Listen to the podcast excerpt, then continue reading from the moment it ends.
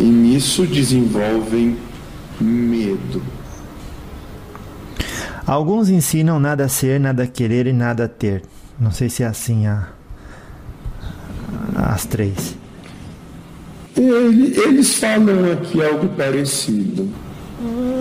Como que é que eles falam aí? Nada a querer, nada a esperar, nada a ser. Esperar, nada a ser. É, como que faz para um ser humano? Porque como conselho é ótimo, é perfeito, porque se você não quer nada, não vai ter ansiedade de não ter a coisa.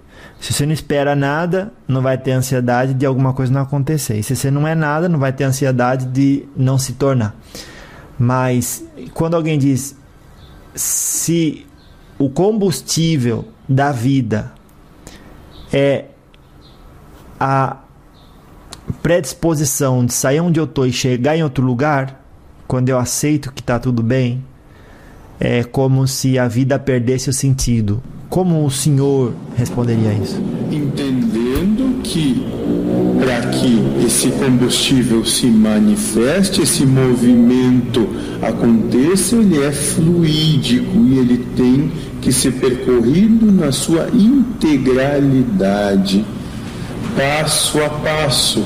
E aí, quando você compreende que você tem de trilhar todos os passos, e mais do que compreender ainda, você percebe como cada passo é importante no seu desenvolvimento, você está plenamente vivo e comungando com todo o respeito, todo o amor e todo o potencial que o universo tem para dar para você agora.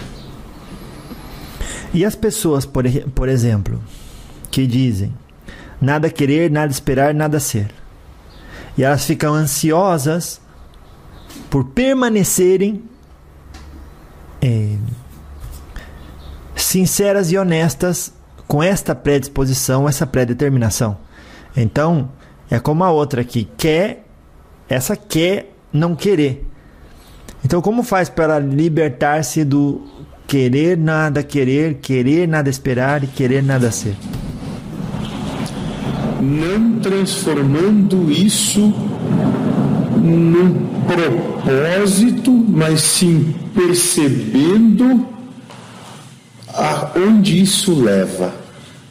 Não se colocando numa situação de obrigatoriedade, como se fosse um crime a não realização, mas sim se dando todo o entendimento e percepção de que me é possível e me é potencial, mas não é a todo momento, é a todo instante ainda. Eu sou muito mais leal, sincero e honesto ao que eu realmente sou, com um objetivo de alcançar um destino, mas entendendo que para alcançar esse destino Cada passo importa. Me surgiu uma analogia do tipo: é, tenha Cristo como estilo de vida, não uma necessidade. Muito bem, magnífico. Huh. Magnífico. Claro. Hum, interessante. Agora. Se for obrigado, é mais um déspota. Pode repetir, por gentileza?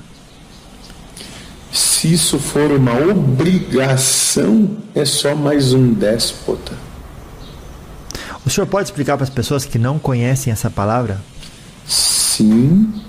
Déspota é aquele que acha e que acredita que pode governar e determinar tudo e todos, inclusive, se necessário for, utilizando de força.